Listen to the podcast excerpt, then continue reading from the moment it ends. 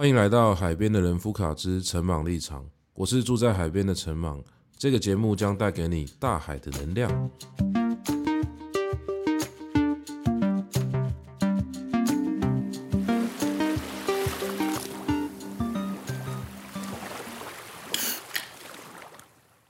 各位朋友，大家好。哦，这么容易才发到来录音哦。顶礼拜是本来要录啦，啊，结果是人感觉无爽快，强要发烧，啊，尾啊出来感冒啦。所以吼，毋若是无法度录音，结果连连一寡课吼嘛是请假。即马真正是无啥物时间通破病啦。伊早阮阿母哦，定定咧讲啊，你即马无时间破病哦。阮爸爸伫咧边仔讲啊，是啥人有时间破病啦？就是真趣味哦。啊啊，今仔日咧。要来录啥物呢？吼，今仔日咧，吼，大家听着我一开始吼是用这台语咧讲吼，表示讲吼，我来讲一寡语言的问题。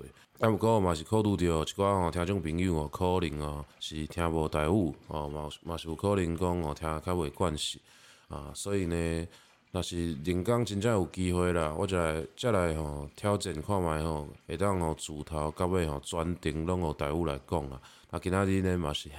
诶，因为来讲这个语言的问题吼，一开始啊，想要想要试看觅啦，哦，试看觅用台语讲看觅哦，看看有诶电台的感觉无？好，好，那就感谢各位，因为那个上上周真的是要录音啦，结果遇到感冒的问题啦，所以呃，真的是最近变天了，大家要保重一下身体。嗯，上周也是病了蛮久了，全身酸痛，我觉得可能身体真的有一些讯号了，希望我们要休息。那刚刚前面大家也听到了，我试着用台语讲了一小段哦。其实平常的生活，我讲台语的机会是蛮高的，尤其是现在有小孩子，嗯，特别有重视到这件事情，所以希望能够营造一个台语的环境给他。啊，会这么做，当然也是因为现在社会上有全台语的环境是比较奢侈的一件事情了。之前的集数我们可能也有讲过，说在。附近的那个幼儿园哦，他们是有台语的，嗯，算是一个语言的环境吧。因为他们有标榜他们是双语教学哦，就是台语跟国语这样子，所以其实还不错。小孩子他出生就有办法接触到自己的母语哦，而且是两种啊。这个对我们来说呢，不管是从教育的理论啊，还是从一种乡土的情怀啊，或者是个人的情感上面，我觉得其实都蛮好的。那在刚开始的时候，我。我尝试用台语录一小段啊，本来也觉得好像蛮好玩的，试试看用台语录音。结果嘞，诶、其实录起来还真的没有那么容易哦，不像是日常生活中哦，我们讲的时候，其实我的台语呢已经不算太差了。我会我会这样讲，就代表说它其实是一个成长的过程啊。就是其实我以前台语很不好，那也经过了蛮长一段时间的叠撞跟练习之后。才有办法像现在可以比较，呃，能够在人面前讲。那包含现在在那个我，我现在在家附近的教会啊，有时间的话，他们会找我去给一些阿公阿嬷、叔叔阿姨哦讲一些那个讲一些这种古代的诗词啊。那我都会讲一些古人的。呃，生平故事啊，然后结合一些历史的观察啊，所以等于说算是去陪这些长辈聊天呐，蛮有趣的。因为是全义务性质的，所以我也不会讲太难的。呃，一方面也是因为呃现场的听众啊，基本上年纪都蛮大的，所以说如果讲的那个资讯量太高的话，我想效果也不是很好。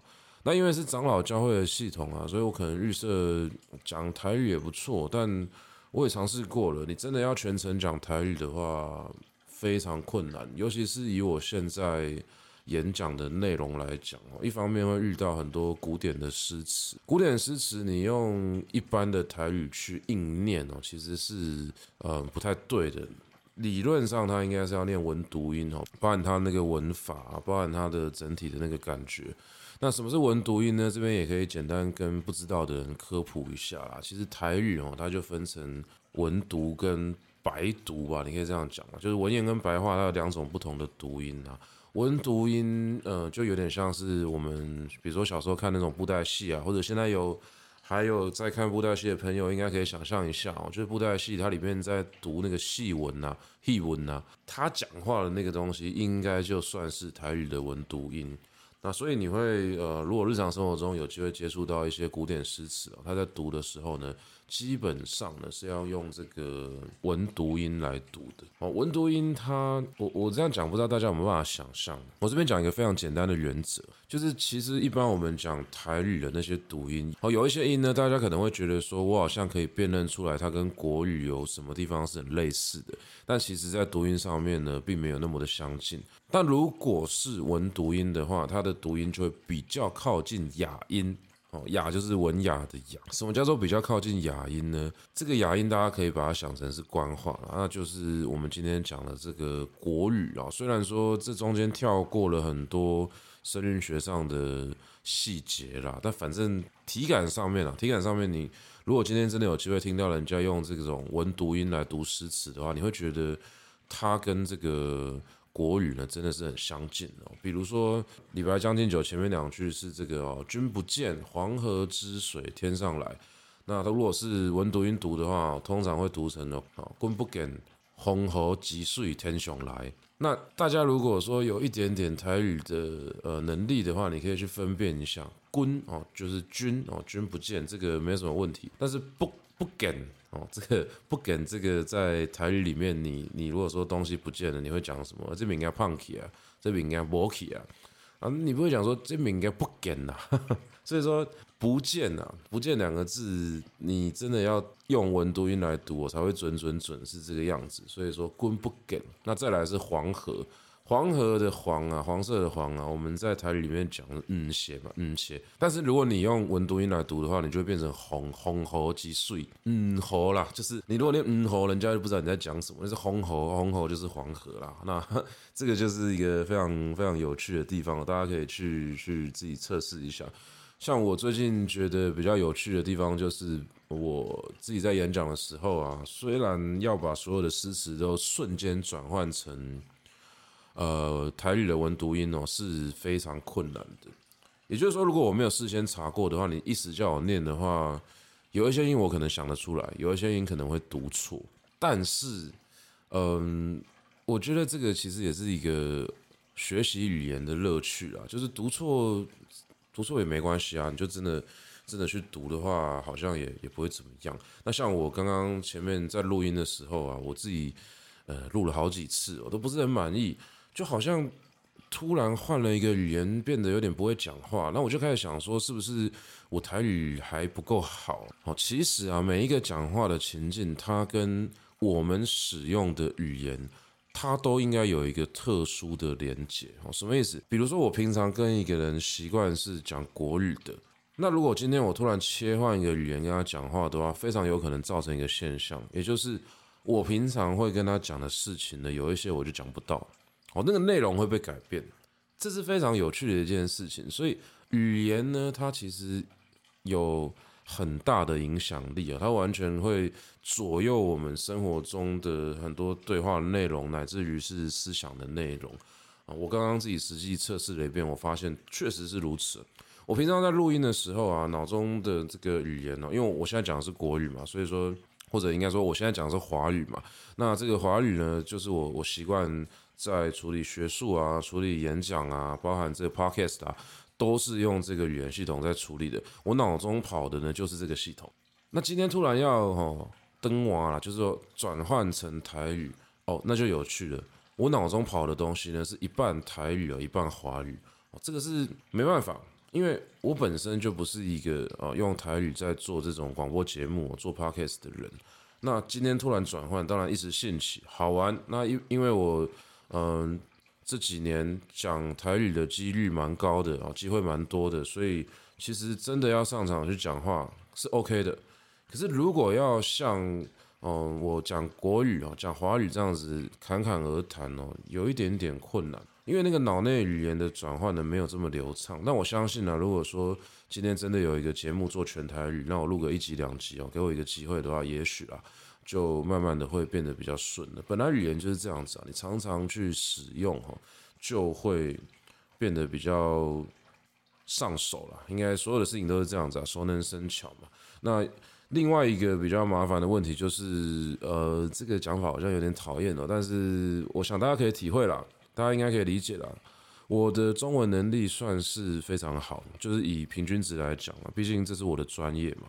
那因为我的中文能力非常好，所以导致我平常我我会讲话，呃，我讲话会使用的词汇量，那个那个字库啊，就已经比一般人还要多。哦，有些时候我我会引用一些就是什么诗词啊、成语啊，那个先不要讲，就是平常讲话的复杂程度就略高于一般人。再加上如果是对外的公开的演说，或者说像这种有内容型的谈话，我一定会触及到很多专有名词啊、专业的面向、专业的术语，这些东西你全部要把它换成另外一种语言哦，是非常困难的。所以啊。嗯，我我其实有在想啊，如果哪一天有机会的话，真的有有办法开一个台语的频道，那还真的是一个浩大的工程啊，因为我要先把所有我不知道怎么讲的台语都查一遍，而且有一些呃非常有可能是，就算我们知道怎么讲好了，就是其实台语要讲出很多东西来，它应该是有办法的，但是这个语言这个词汇它并没有被大量的使用，所以我突然蹦出这个词的时候。大家也不知道我在讲什么。我举个例子，比如说章鱼哦，我不知道大家知不知道章鱼的那个台语怎么讲。我们我们小时候应该是讲 taco，就讲日文。那讲章鱼就讲章鱼。那你硬要用这个，比如说我们的那种文读音法则，你也可以说叫做中湖、中鱼、中中鱼也可以，就是硬翻嘛，底翻嘛，就是直接把那个东西硬干过去。但是你讲那个中鱼哦，绝对没有人听得懂你在讲什么。那其实啊，章鱼的台语呢，它应该是回到它古代的那个称呼哦。章鱼古代叫做石巨哦，石巨哦，那个巨是一个鱼字边，在一个巨人的巨哦。我记记得印象中应该这样写，所以它的台语叫做九吉。但是你你今天去市场说，哎哎，陶哥会不会九吉哦？人家说哎，吉吉什么意思？他都听不懂啊。这个就是有趣的地方，因为我们在做这个。台语啊，或者说有人在做台语的研究啊，或者我们在我们在做这种算是台语运动好了，呃，或者是就纯粹把生活中的台语的比例提高的一个游戏好了，一定会面临这个问题啊。你你今天硬是把某一个词翻过去，或者找出它真正的念法，但是因为它在呃日常生活中没有办法被正常的使用啊，所以很多时候这个语言呢，它。毕竟是要拿来对话的嘛，要来跟别人互动的嘛，不是说我一个人很努力做这件事情呢，就能够把一个语言给提升。我觉得这个是很多语言教育哦，应该可以去思考的一个问题。那我今天呢，就想来谈这件事情。我们现在是有意识的跟小朋友讲台语，但是很吊诡的，我小时候很讨厌讲台语，原因很简单，它是一个教育很容易发生的状况，因为我没有得到鼓励。但是仔细想一想哦，这个事情是怎么样发生的？我其实来自一个传统上讲闽南家庭啊，但我不是很喜欢用闽南这个词啊，其实就是传统传统的这种讲台语的家庭。嗯，我们家小时候就是讲台语的，我父亲、我母亲，包含我阿公阿嬷两边的，绝对都是讲台语。而且阿公阿嬷的国语就很不好嘛，我们要跟阿公阿嬷沟通的时候，就就就要尽可能讲台语。所以我相信啊，在一开始的环境里面。我是有充分的机会可以学到台语的，可是问题就是上学之后，上学之后其实是一个语言的飞跃期哦。这个我现在回推我小时候啊，发现我真正的那个台语失落期应该是发生在这个时候，因为我观察我小孩子去学校，我就会发现说，其实哦，你你在家里面跟他讲再多，他到学校的时候有。大概十倍于家里面的人在跟他互动，那个语言的刺激的多元程度啊，还有那个强度啊，都是家里面哦爸爸妈妈跟他讲话没有办法比拟的啦。所以我其实在他身上做了很多小小的算是实验吧，比如说我我就是在幻想哦，他以后叫我的话不要叫爸爸，应该叫阿爹。所以我我从很小的时候就叫他讲阿爹阿爹，我都自称阿爹，那我觉得很酷。如果哪一天小朋友在路上叫我阿爹。我就会觉得很好笑，但是呢，我先跟大家讲结果。目前小朋友他还是叫我爸爸，就他知道阿迪亚是我。我在跟他讲话的时候，我跟他说阿爹要去倒位，他都知道。但是他叫我的时候就会叫爸爸，而且最近他还学隔壁邻居的小孩子变成爸爸、爸爸、爸爸，就这样子。所以这个是非常有趣的一个现象，大家可以去嗯感受一下，或者是去去揣摩一下那个事情。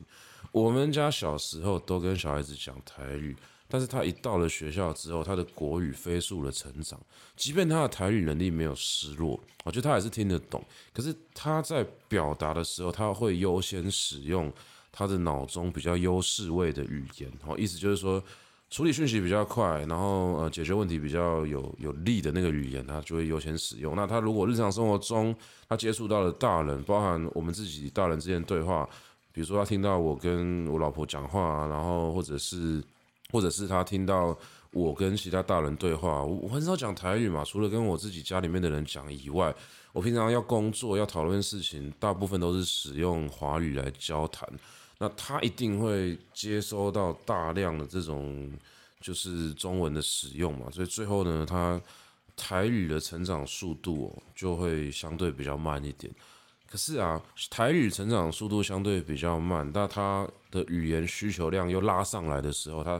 那个国语就会直接把台语给盖过去，这个是没办法的事情啊。我我我想这是就是一个很自然的语言的现象。但是在我们的上一辈呢，当这个就是环境哦，生活环境里面出现大量的华语使用者，那小孩子本来是在家里面讲台语的，就一到学校之后呢，他台语突然变得很弱势。哦，大家可以想象一下嘛，就本来可能都是三十分的语言程度，结果呢，这个华语拉到四十分之后。在生活上的使用比例可能就变成九十趴跟十趴，因为你只要稍微有一个比较强的语言系统，那你就会想用它。那你每次用，每次用，用顺了之后，它就非常有可能造成这个现象。所以其实他的语言能力没有落差那么大，但是啊，这个事情我在小朋友身上有验证过。我有我有每一次跟他讲，他如果讲那个华语的那个词啊，我就跟他讲说，嘿，嘿，台语不要不要让他讲，我觉得那个台语要怎么讲，他就会讲得出来。可是啊，它的优先使用上就非常有可能产生这么悬殊的一个状况。哦，之前还好哦，那个有某一个时期它是混用的，那混用的时候会出现一些很可爱的状况，比如说那个右脚，他说我的右咖，我就说什么是右卡，应该是架卡嘛，但是他就是右卡啊，就是那我就跟他讲说，那你右卡啊，你左卡在哪里？我老婆听到是满头问号，说什么是右卡？哦，就是很好笑，但是。过了那个混用期之后呢，他的国语呢就变得非常的流畅。他台语其实完全能讲哦，但是他优先的选择上他会讲国语。好，我小时候呢，我猜啦，我非常有可能也经历过这样的一个时期。可是这样子的一个现象呢，造成了长辈的一种焦虑。哦，与其说是造成了，更精准的说法，我觉得比较像是唤起了长辈潜藏的一种焦虑。这个焦虑呢，不属于任何一个个体，它是一整个世代的语言失落的焦虑。这种失落是他们担心说啊，我的小孩子没有办法延续我现在正在使用的语言，那个环境的影响力也是铺天盖地而来，那导致这个。长辈发现小孩子开始讲大量的华语，然后台语的这种使用状况变得很呃稀薄的时候呢，就会有一些比较不好的行为出现了。这个行为是什么呢？比如说他嘲笑台语的啊、呃、那些发音啊怪腔怪调。但其实大家仔细想一想，我们在学语言的过程之中，本来就不可能一下就到这个标准位。然后包含我们从小到大在成长那个。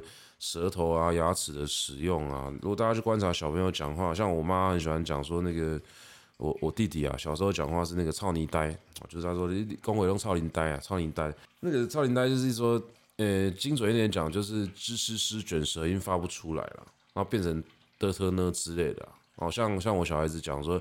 嗯，不要睡着，他就讲睡倒，睡倒。呃，这个这个大家去观察一下周边的小朋友，就会发现有这个这个语言的现象。那这是非常正常，因为卷舌音的发展本来就是比较后期的事情，大概五岁六岁之后才有可能，嗯，比较标准的去发。所以我会觉得说，诶，如果你从很小的时候就硬逼他讲那个卷舌音的话，其实，诶，他会用一种很勉强的方式去学那个那个卷卷舌哦，那最后就会出现很奇怪的音，这是很正常。那再来退一万步讲了。你卷舌不用真的卷到这个这么卷嘛？所以语言的形成过程，它其实是应该要非常自然的，哦，就是很自然的贴合我们身体的发展跟感受，然后慢慢的长成我们喜欢的样子。但是当它混杂着一种文化冲突跟焦虑的时候，就会产生一些我们不是很乐见的结果了。哦，这个冲突是什么呢？嗯，简单来讲，大概就是说新时代新思潮跟旧的传统的东西正在失落嘛。那包含他们对于一些嗯上一辈的啊、上一代的人的情怀啊，可能也会觉得好像这种延续性呢受到威胁嘛。我觉得说啊，阿公阿嬷的这个跟小孩子的沟通都有问题的啊。那你们现在下一辈都不讲台语的话，那有一天台语就会消失了。其实很多台语的推广者啊、拥护者啊、使用者啊，都有这样子的一个情绪在他的心里面。所以当呃某些事情被召唤出来之后，他的一些情绪就被放大。可是其实这个情绪被放大呢，我们先单论小孩子的语言教育来讲哦，至少就我的经验来讲是非常不好的哦。比如说像我小时候哦，就很容易遇到一个情况哦，我妈妈会嘲笑我的台语发音不标准。我妈妈当然不是故意的，而且你要跟我妈讲教育理论，她是完全不懂。从小到大，她做了非常多错误的动作，但是我不是要批评我的母亲，她是一个非常努力的妈妈。但没办法，因为观念的问题跟种种资源的问题哦，导致她没有办法用哦，导致她不不太可能用一些真的这么先进或正确的方法来教小孩子。所以包含他，我我们说一个教育失败，或者说教育他不成功哦，是怎么定义呢？其实就是我我之前讲过的非意图结果的造成啊。什么是非意图结果呢？就是你你你今天对小孩子做一个动作，你是希望他达到某一个状态，可是结果他变成。另外一个不在你意图之中，就不是你希望的状态啊。比如说，你希望小孩子学台语，那你就对他做了很多的动作，比如说你去嘲笑他的发音不标准，然后去跟他讲说你应该要讲台语，然后在他面对这个长辈，他呃有时候有一种处境上的艰难哦。其实小朋友很容易遇到这种处境上的艰难哦，因为他是权力的最最弱势的那个位置。但大人看不出来，大人觉得说这不是我们家吗？大家都很爱你啊，长辈给你这么多关怀啊，你干嘛会觉得很尴尬？那比如说像我小时候被带到这个阿公阿妈家，我妈就会说：“啊，你那外跟阿公讲台语啊？”啊，我妈是讲台语啊，那外外跟阿公讲台语啊。然后我就觉得说，嗯、呃，我我我有尽力想要讲，可是因为你平常时都无在讲嘛，平常时就没有在讲。啊，雄雄被讲的，迄迄当阵的讲话都无认真啊，啊，就是突然要讲的时候，那个时候就就转换就很很不轮转嘛。他就讲无认真就是不顺畅了，不轮转。那这个要怎么办？你你你那个情境是很尴尬的，因为所有大人都在看你哦，那你就要想挤出一些词去讲，那你讲出来又有可能会被嘲笑什么？嘲笑说啊，你你台台语那里公干啊你啊，你是下面我妈最喜欢讲什么？你你你台语为什么讲成这样啊？你你是 K 郎，K 狼是呃小时候他们讲我了，那 K 郎是什么？客家人的意思吧？但是我也不知道那什么意思。那我后来我我妈妈又又又有一个词啊，她常常在讲我们是什么购物郎，购物郎就是国语人。什么是国语人？因为其实因为我们的脑内语言哦比较活泼的、比较活跃的是国语嘛，是华语，所以我们在想很多事情跟发音的时候，如果我硬要把它讲成台语，就很有可能发生。好，这个是两套语言系统在转换的时候一定会出现的现象，就是用。一套语言的思维来组织另另外一种语言哦，比如说我用国语的思维来组织台语，那其实，嗯、很多语言呢，它它的文法上是有些微的差异的哈，即便是像国语跟台语，你你都可以说它是属于中文的一部分，那它是不同的方言，但是呢。嗯，国语或华语，我把它称之为方言哦，因为我我不觉得它是一个呃这么严谨的定义上的官方语言。但这个东西讲下去的话，可能吵不完啦，所以我就简单这样讲，反正就姑且把它视为是平行的，就同一个系统里面的两种不同的语言。诶，即便是这个样子哦，它还是有转换上那种文法上的落差。举个例子，比如说像台语在讲某一些词的时候，跟国语就会是相反的状态。嗯，我想一下有什么例子啊？一时间好像想不太到。应该说台语有一些词哦，你你在国语上面是不能够直接对转的啦。哦，应该说台语有一些词跟华语是不能直接对转的。比如说我刚刚讲的“我练凳”就是这个状况嘛。你说呃，我台语讲不好，讲得不流畅或不流利，那你要怎么翻？流畅你要翻翻成什么流流流穷吗？这个是很很奇怪啦。那你就说溜利啊，哦，我溜利啊，这好像也也不太对。因为你这样讲说我台语讲了我溜利啊，也是听起来人家也不知道你在讲什么意思啊。哦，溜来好像也是很奇怪嘛。所以说你要说台语人。不好，你可能就是说公料公料啊，那公料 K K 啦，磨练凳啦，大家像这种感觉。那有一些比较精髓的这个语言的部分啊，你更没有办法直接翻成另外一种语言。所以当我生活中比较常用华语在跟跟朋友沟通的时候，今天我们家里面的人突然要求我讲台语，我一定很容易犯这种错，就是用国语的那个思维去转换。那转换的过程之中呢，就会不小心讲出一些怪怪的字，他甚至有些时候去干扰到那个发音了。我讲一个很最近的例子哦，其实我最近已经是嗯、就是就是我我现在的这个台语的程度跟小时候是完全不同的等级了。那我回家之后呢，也是很习惯的跟我妈妈都是用台语在对谈。结果啊，我那天还是犯了一个错，这个错是一个很有趣的错，就是讲到一个词，就是家族啊，家族的时候，我就跟我妈说这个嘎叫。就是讲太快了，你知道吗？其实应该是嘎走嘎走，但是我瞬间呢、就就是脑中转的时候，我就说，哎、欸，嘿，嘿是嘎酒给代志。然后后来我妈就说，你哪里讲嘎酒，应该是嘎走吧。然后她就开始。就是又又想要讲说什么你台语怎么讲这么好笑之类的，反正我从小到大已经听习惯了啦。那我就是很不喜欢被人家纠正的那种人哦，包含台语也是，英文也是。然后后来我读了中文系之后，我就拿着那个声韵学回去跟他们硬吵。那其实很多时候啊，很多时候我我知道我是站不住脚了，因为我就讲错了嘛。但是我就跟他拗说那个音应该是有可能是附近的音，所以说我这样讲呢也不能算全错哦，因为从语言学、从声韵学的角度来讲，这几个音呢是有可能互相。转换的好，那所以那天呢，我讲说那个嘎九的时候，哈，那个九，哈，其实我我知道我应该是从那个什么弯九弯九那个满族的族的音想过去的。那满族的族跟家族的族是完全不同的字，而且它的声符也不一样。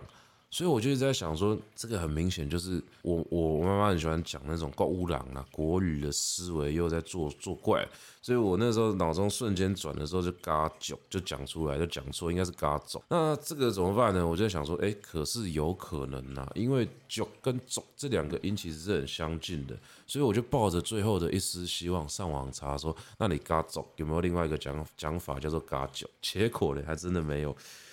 后来我就打电话跟我一个哦做台语老师的那个朋友聊天呢，我就跟他讲说，哎，我今天讲的时候讲错，那但是我在想啊，这个音转上面呢，其实在那个位置很近嘛，也是抱着最后最后的一丝希望，想希望说我没有讲错，那是一个正常的语言的音变现象。结果我们两个在那边沙盘推演了半天，说这种古代的音怎么样，然后现代的音怎么样，然后推推到最后呢，证明有一个可能性是什么？是。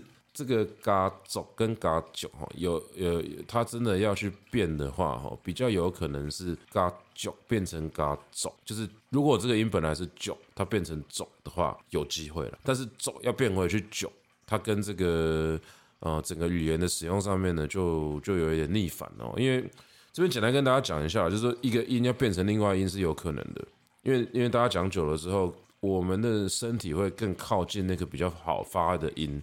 所以“酒”跟“走”应该是“走”这个音比较好发。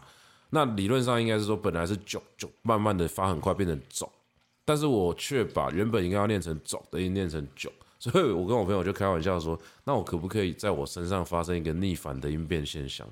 然后我朋友说：“啊，你什么事情都给你讲就好了，反正你要这样讲也可以了。”但其实哈，嗯，我觉得这样子的一个心态哦，对于我学台语呢还蛮重要的。为什么？我刚刚前面讲过。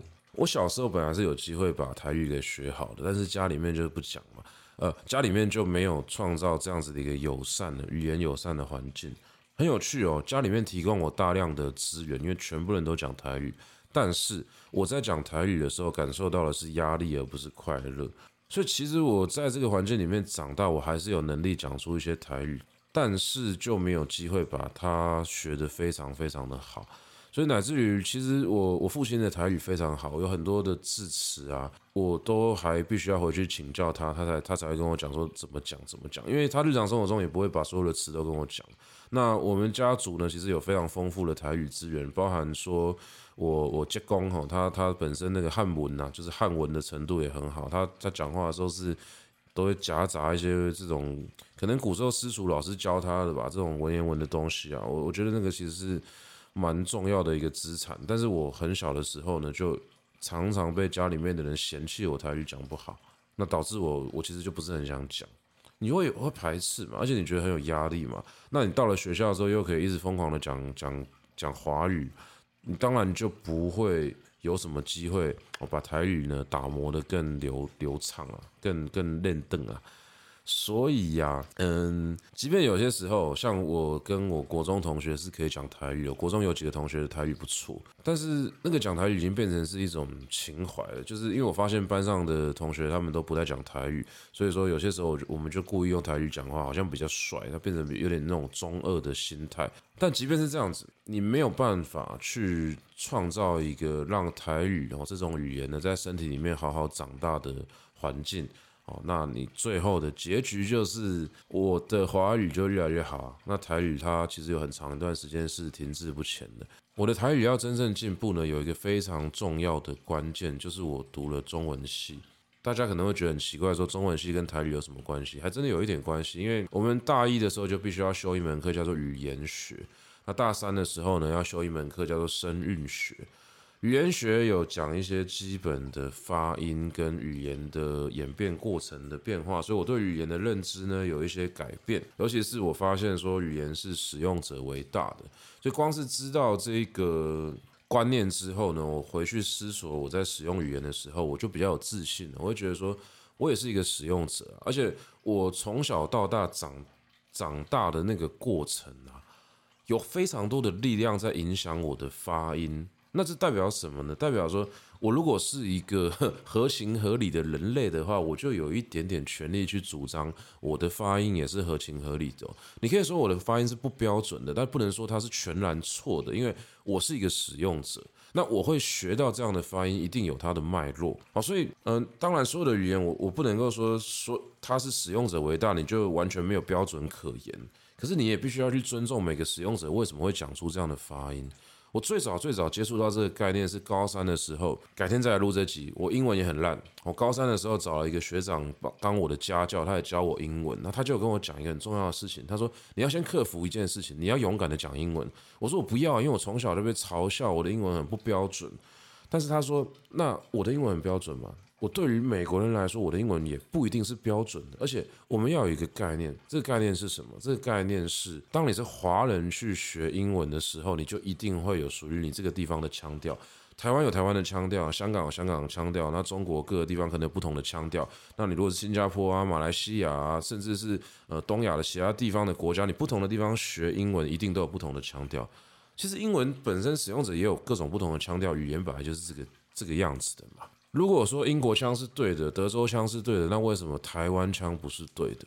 其实对我来说，哎，这个观念是很重要的，因为它提醒了我们：如果我讲话有一个华人的腔调、台湾的腔调，那不就是我的特色吗？我发现，其实，在很多东亚的国家，他们使用英文都带有很浓厚的当地的腔调，但我我觉得有一些地方的人好像没有台湾那么嗯、在意这件事情。我觉得反而是我从小到大遇到的状况是，他们追求标准的英英文的发音，反而去忽略了腔调这个文化脉络。那其实台语也是，每一个世代虽然我们是来自同一个土地，我们在同一个地方长大，但是不同的世代的环境毕竟是不同的。我这个世代长大的过程之中，就是台语失落的一代。我不管再怎么努力，我就是会。很容易啊，受到生活中的力量去干扰我，好好的学习，舒服的学习台语。除此之外，我的国语，我的华语会成长得非常的快速。那它会呃，在生活中呢，占满所有能够使用语言的空间，甚至是跑到一些缝隙里面。那最后造成的事情是什么？国语、华语一定会去影响我的台语使用，那导致我在讲台语的时候，很有可能就会产生一些类国语的发音。这是无可避免的。那如果说我们要追求更标准的发音，诶，有些时候很有趣哦。语言应该是要自然发生的，要从生活中发生的。但是我们现在反而要怎么样？反而要透过特殊的方法，让某一些快要呃死掉的，让一些生命垂危的东西给回来。所以这个就是有点像保育类的概念嘛。本来这个动物在地球上面长得就是很快乐，可是因为一些人为的环境的改变。所以导致呢，你必须要帮他做一些加工哦，有点像是那个造林哦。什么叫造林？你本来就有森林啊，但是因为你人为破坏导致森林不见，所以我们现在只好想办法把森林种回来。可你在种的时候啊，你就必须要非常谨慎哦，要能够去掌握种种的生态循环的法则，而且要算很多啦。那台语也是有点像这种状况嘛。我的确哦要去把我呃从小到大学错的那些发音给修正回来呢，花了很长一段时间。那好在第一个我读了中文系，我学了语言学，我的对语言的信心有比较回来哦。就是我我觉得讲错就讲错，这本来就有它的脉络。那我努力的去把这个语言讲好，本身就是很。很值得肯定的一件事情啊！当然，我是没有再度花时间跟家里面的人沟通这件事，但是因为心态上比较能够调整过来了，所以就比较愿意去跟家里面的人重新开口讲讲台语。那再来是大三的时候修了声韵学，哎，这个帮助就更大。为什么？因为啊，其实很多台语的发音，我发现我小时候发不好，都是因为我想错了。但是声韵学呢，它有个好处是，它用现代的方式帮你把台语的音标给标出来。就在我求学的那个时候，我还没有学什么呃其他的拼音方式，就还还不常接触到啦。就现在你上网去看那个很多人在推什么台语的政治啊，他会把那个罗马罗马拼音给拼出来嘛，或者用其他拼音系统可以拼出来，所以你你就可以很清楚的看到说那个发音的过程到底发生了什么事情。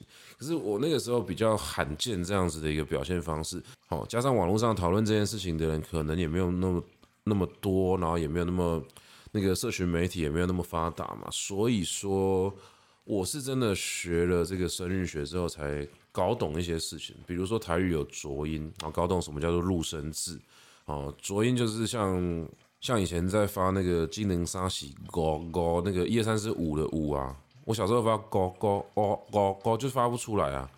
我就一直搞不懂，说那个“高”是什么意思啊？我说“高”为什么不行？那我妈就说“高高”，我说“高高”有什么错吗？哦，后来我才搞懂说哦，因为它的那个音标啊，不是 “k o k k”，你直直觉上想起来可能是“科”，但其实它是念“歌”，所以你应该是说“歌哦”，它不是“歌哦”啊，它是 “g o g” 跟 “k” 是不一样的，“g” 本身是那个浊音，什么是浊音呢？就是我刚刚讲的“高”跟“高”，“高”跟“高”。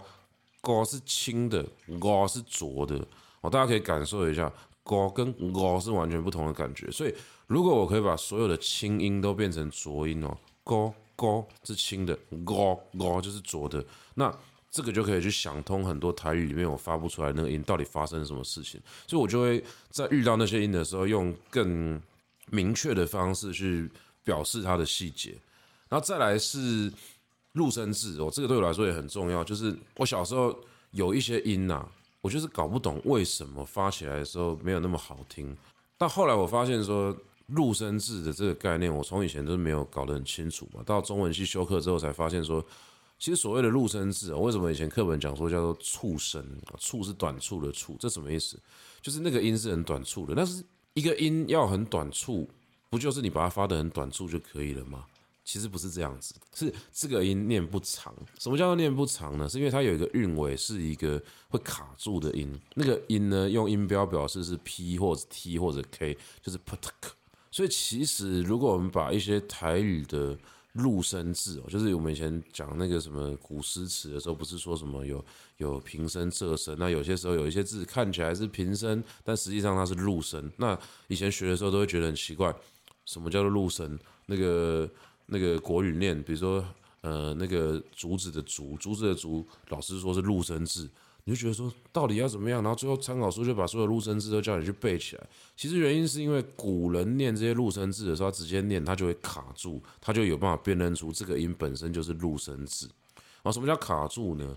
卡住就是说你到那个尾音的时候会遇到一个 p t k 哦 p t k 的音，那大家可以想象一下，一个音发到最后有一个 p。你就没办法拉长了嘛，好，一个音到最后有个就没办法拉长了嘛，所以说跌跌嘎，你发到最后，假设你随便加一个音，好像那个竹子的竹，你台语念成跌嘎跌，它最后有一个 P T K 的那个音塞住了，就卡住了，啊，或者说我举个例子，比如说读书的读，哦，读书的读，你台语念那个白读音是 talk 嘛，那文读音是那个 talk，就是。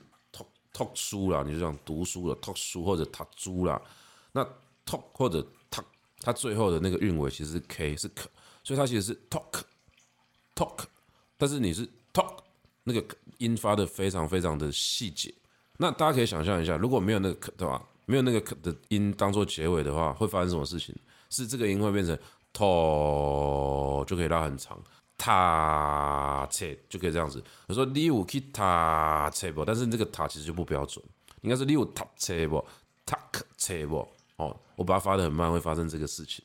那我大三的时候发现说，哦，原来是这样。之后虽然说现在很多那个台语的 PTK 认为我不是真的搞清，搞得很清楚，知道哪一个东西是 P，哪个是 T，哪个是 K，我大概猜得到，但有些时候还是会想错。但是那不重要了，因为。Put 可你在发的时候完全不会被发现，你到底念的 p 还是 t 还是可，只要你最后有停下来，那个音就会非常准。好，比如说那个 zip 就是进入的入啊，zip 它的结尾是 p 啊，zip 就是 l i p 之类的吧，zip zip，那你说 zip 你有 zip zip key 就是这样，所以你那个音就变成 p，zip key 就是有这种感觉。那我想通这件事情之后啊。哎，真的发现说学台语变得很有趣哦，因为就是观察种种的这种细节的变化。那再来呢，还有一个我个人个人又蛮享受的一个过程，就是我发现语言是会变的。所以你在观察每个台语使用者的时候，就会知道说，有一些音它会变成另外一个音，其实是合理的。那甚至有一些音发不标准，你都可以推测他在学习发音的过程之中，到底发生了什么现象，是受到什么不同的呃力量的刺激或影响嘛？像嗯、前阵子我们请家里面的人吃饭啊，那我我我老婆就要跟跟我阿嬷讲说，哦，这个菜是一个功夫菜啊，她就说，哦，这菜就功夫诶。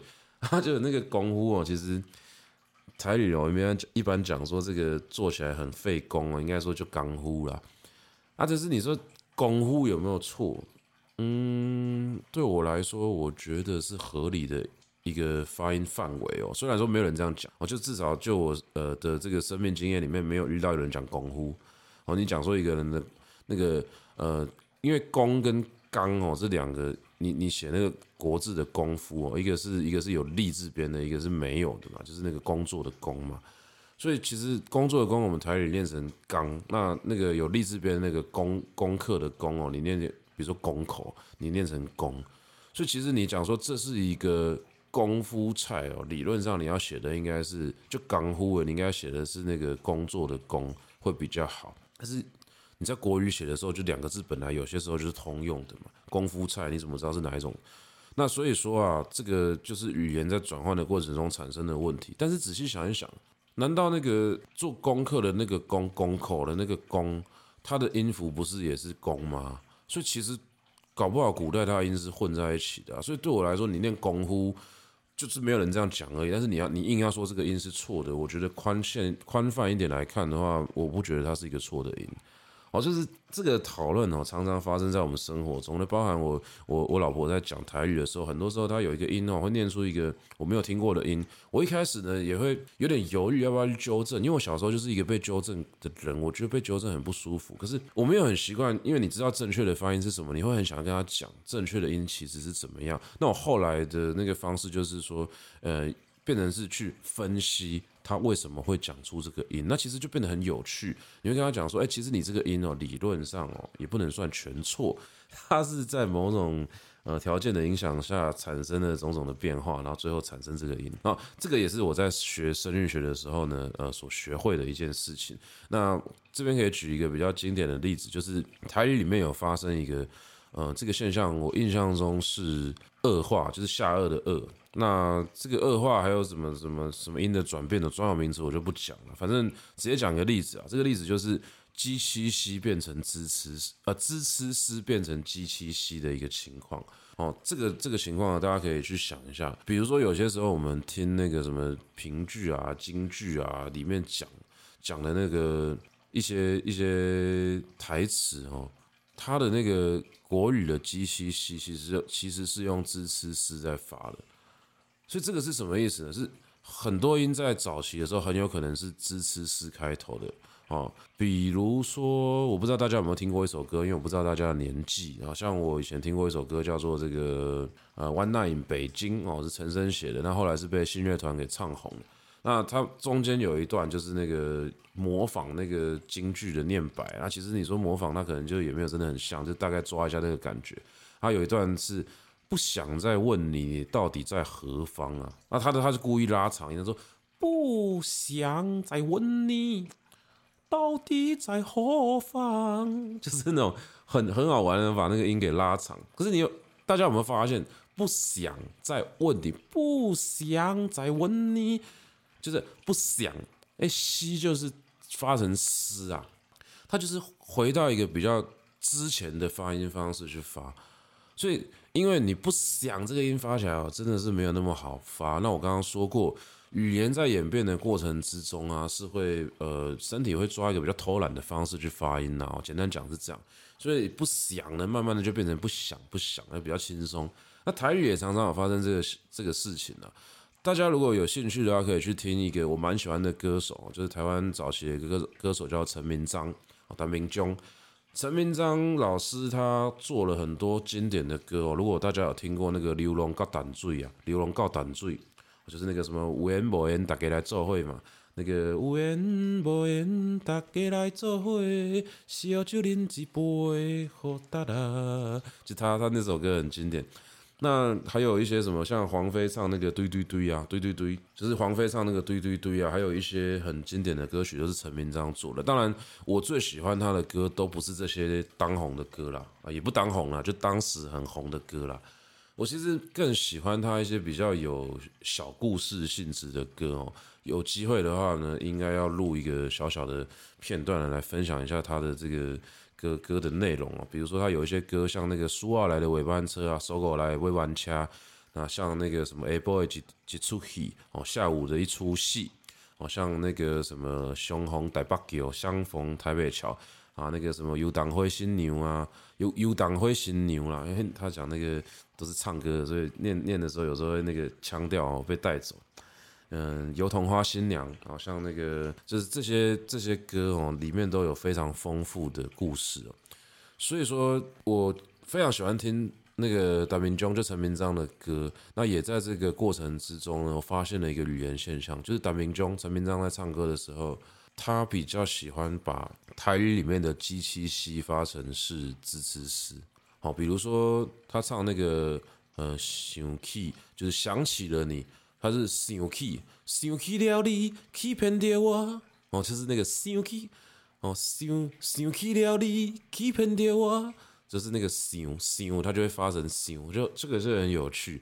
那像他呃其他的地方，大家去观察一下，他的那个语言系统应该是保留兹兹斯的那个习惯的那个系统哦，我我没有细考它是来自于哪里啊？如果说。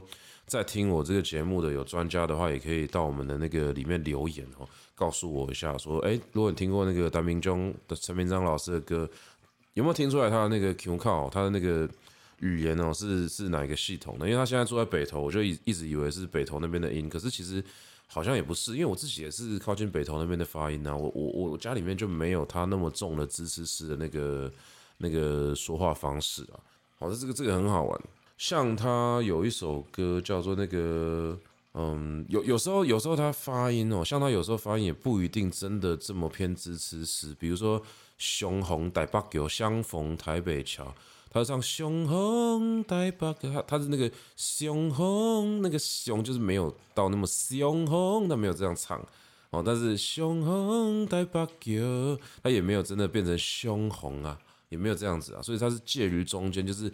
那个那个支跟西中间的那个音是雄风台北桥，心爱的人，就是，然后后面是什么？哦，什么时阵会当搁看到伊？什么时阵会当搁看到伊？什么时阵就是那个也是介于那个诗跟西中间的啊。那我们如果说今天讲的话，可能是什么什么时阵或什么时阵。中间就会有一个模糊地带。那大家如果说会讲台语啊，你也可以试试看把 G 七 C 转成支持词，诶，整个发音上的感觉，那个有一种神秘的古典美就会出现。所以我我后来哦就把这一个发音的方式给考起来，就是就是学学起来之后呢，拿回家里面去表演给我们家长辈看。哦，因为我们家有时候喝酒会唱歌嘛，啊，他们会拿那个什么那个伴唱机出来唱啊。我我其实从小听他们唱歌，我听到大，像我之前之前上一季的时候讲过那个 KTV 文化的时候，我讲说我从小就在那卡西的那个环境里面长大，所以我其实都知道要怎么帮他们点歌。那我帮他们点那些台语老歌的时候啊，有些时候其实他们唱歌也不是真的那么爱唱了。我觉得我比较喜欢我我比较享受那种跟家人一起唱歌的感觉，所以。如果家里面一起唱，我就会帮我点多台语歌啊。有些时候他们也说，那那你要不要唱啊？那我也会唱。那我唱的时候啊，我我记得印象很深哦。有一次我去我阿姨家唱歌，阿姨她就很认真听我唱歌，然后最后她就跟我讲说：“哎，那个我觉得你台语讲得很好。”我记得想说：“哎，哇，我我我变成是一个 会被夸奖的人呢。就是我从小到大是这种嫌呐，就是被讲说你的台语被嫌弃说。”你台语怎么讲的这么不好啊？那像我妈很喜欢讲什么够乌狼啊？哦，还有一个词，她讲说什么刁调，刁调就是就是就是怪腔怪调。我我还记得小时候看一个那个什么连续剧，叫做《飞龙在天》，飞龙在天里面有个女主角，女主角是贾静雯演的。贾静贾静雯她本身就不太会讲台语，就是那个时候演《飞龙在天》的时候不太会，她可能本来就不是不是这个系统长大的人。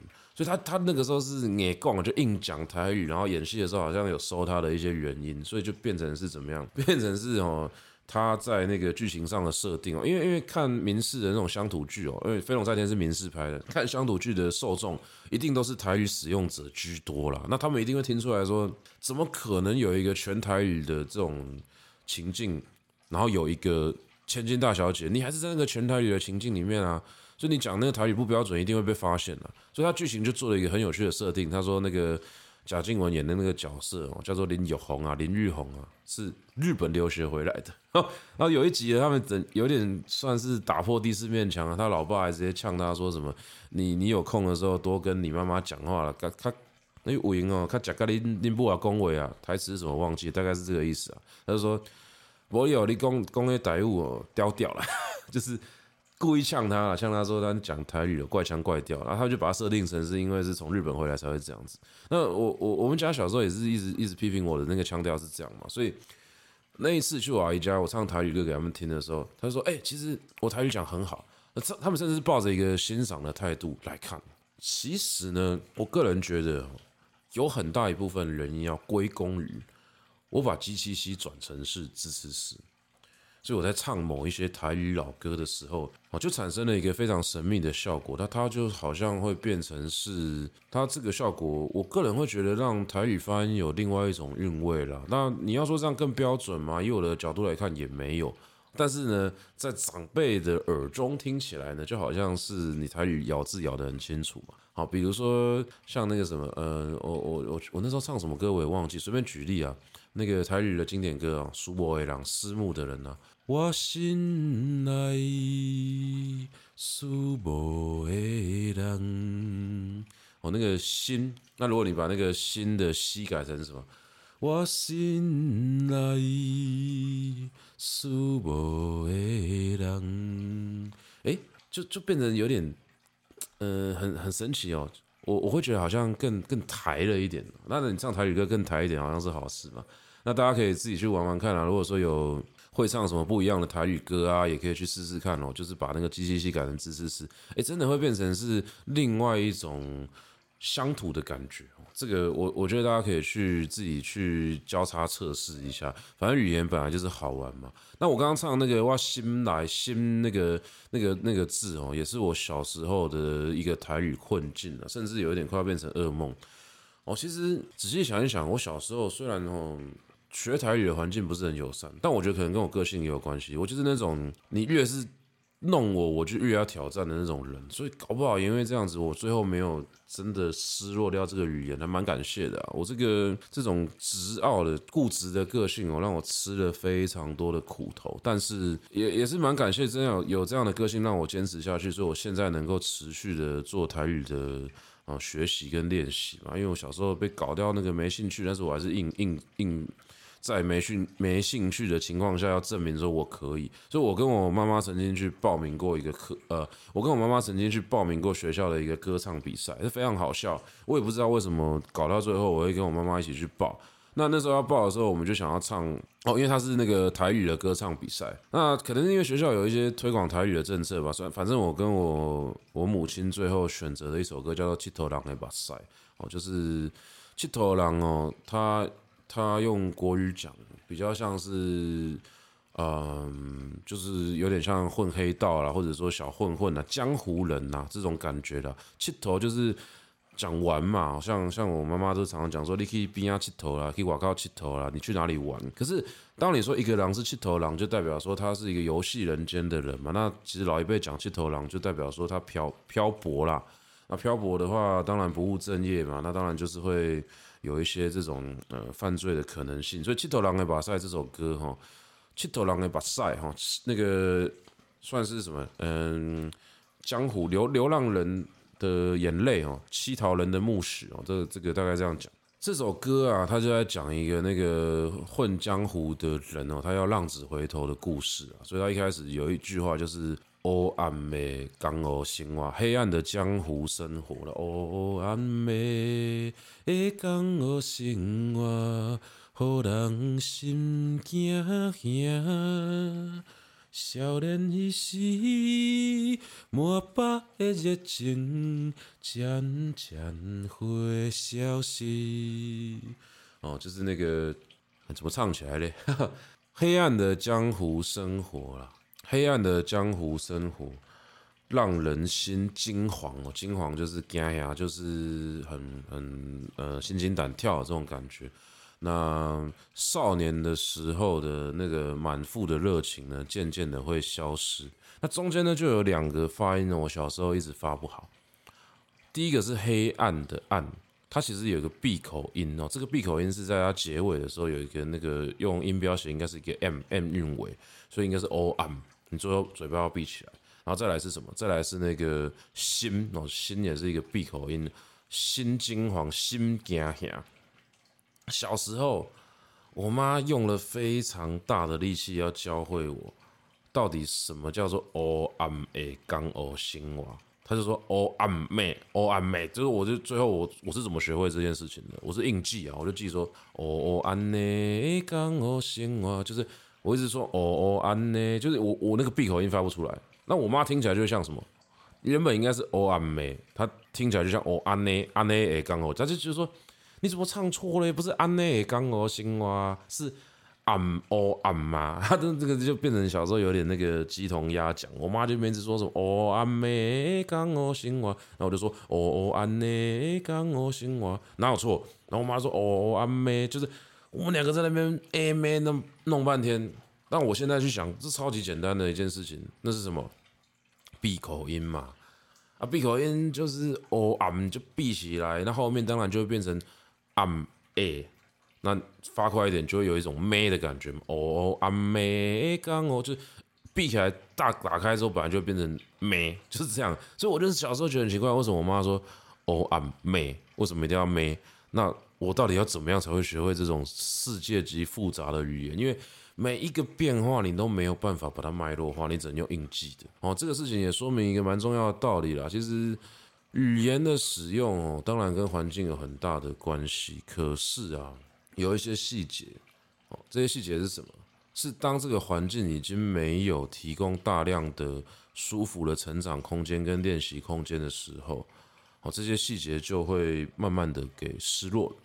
就我妈是没有学过声韵学，这是铁定的。但是她从小到大那个环境是友善的哦，只要那个环境是友善的，我相信。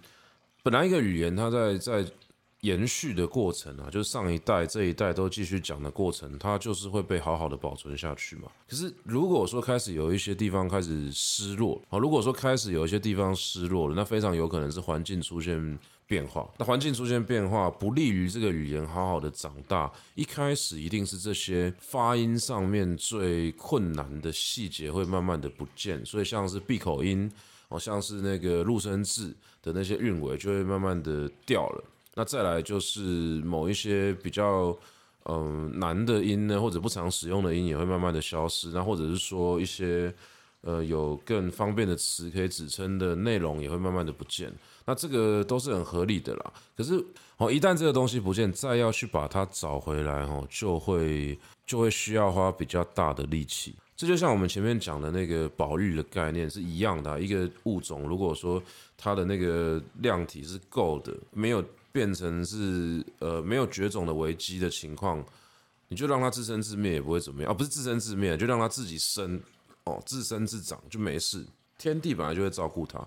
可是你去剥夺了，你去侵害了它的栖息地，它的生存的环境，到最后呢，诶，它就开始变成濒临绝种，要变保育类了。那我们这时候要复育它，就必须要花比较多的力气。那如果在这个过程之中，它触发了某一些焦虑的话，诶，在教育上面呢、又扼杀了很多小孩子的热情啊，所以其实蛮可惜的。我我相信，我今天分享的这个经验，不是只有我一个人的经验，它是我们这一代。这一辈长大的人非常有可能都面临的事情。事实上，我现在去调查我身边的朋友，很多家里面都是讲台语的啊，讲台语的啊。但是今天怎么样？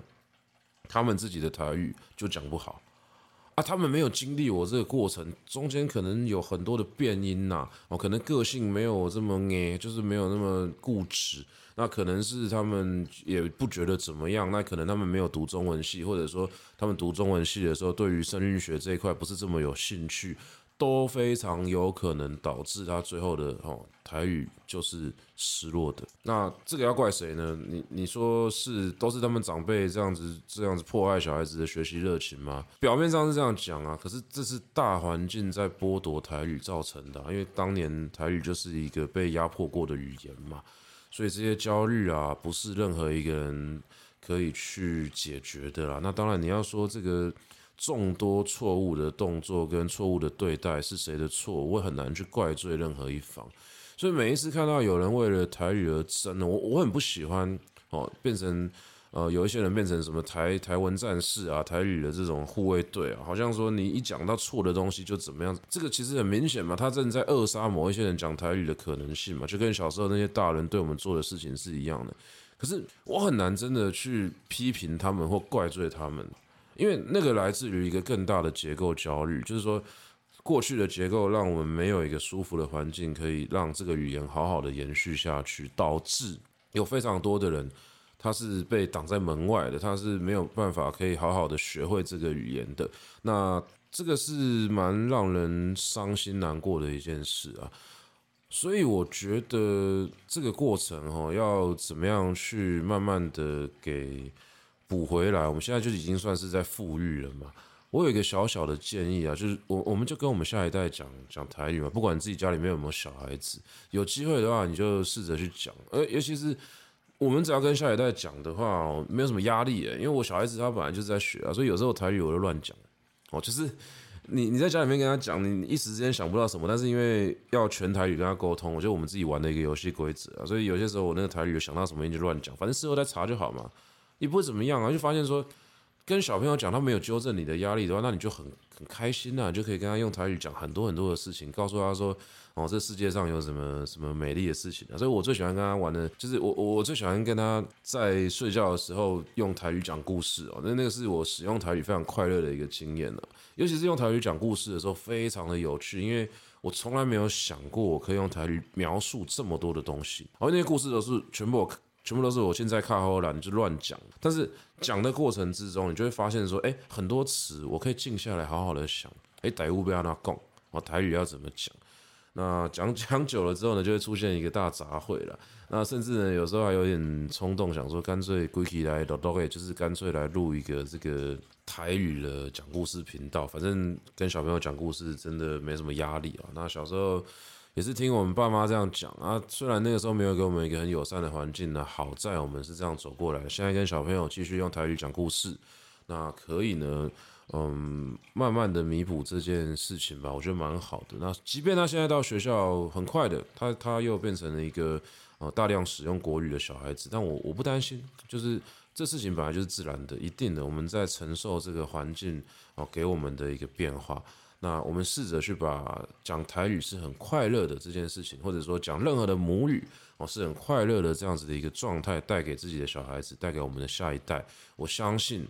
慢慢的、慢慢的，这个命脉啊是会被延续下去的。那创造一个舒服的语言空间，创造一个舒服的说话的空间，本来就是非常重要的一件事情。那包含我现在在跟小孩子讲台语的过程之中，真的是教学相长。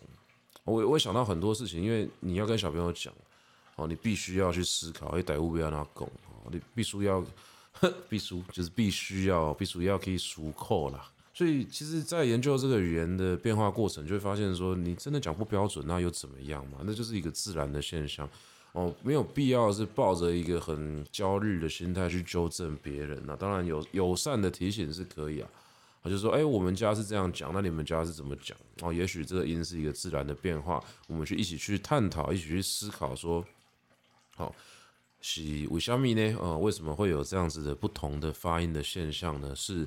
啊，这每一个人的不同的发音呢，也都在默默的为这个语言注入新的生命力了。所以这样子的思考语言的方式哦，也分享给各位。好啦，讲到这个台语哦，今天是恭维料，今天真的是讲不完了哦。那就感谢各位的收听啦。有机会的话，我们再用。哦，这个主题呢，去延伸哦，应该可以有很多非常有趣的话题跟各位分享哦。啊，感谢各位的收听哦，感谢各位的收听。那我们今天的这个 podcast 的部分呢，就到这边告一个段落啦哈。大家都再会啦，大家拜拜。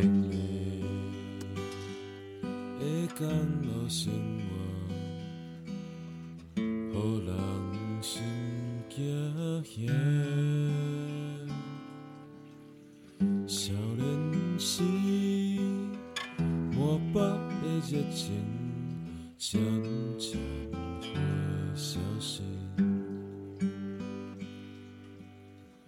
一套人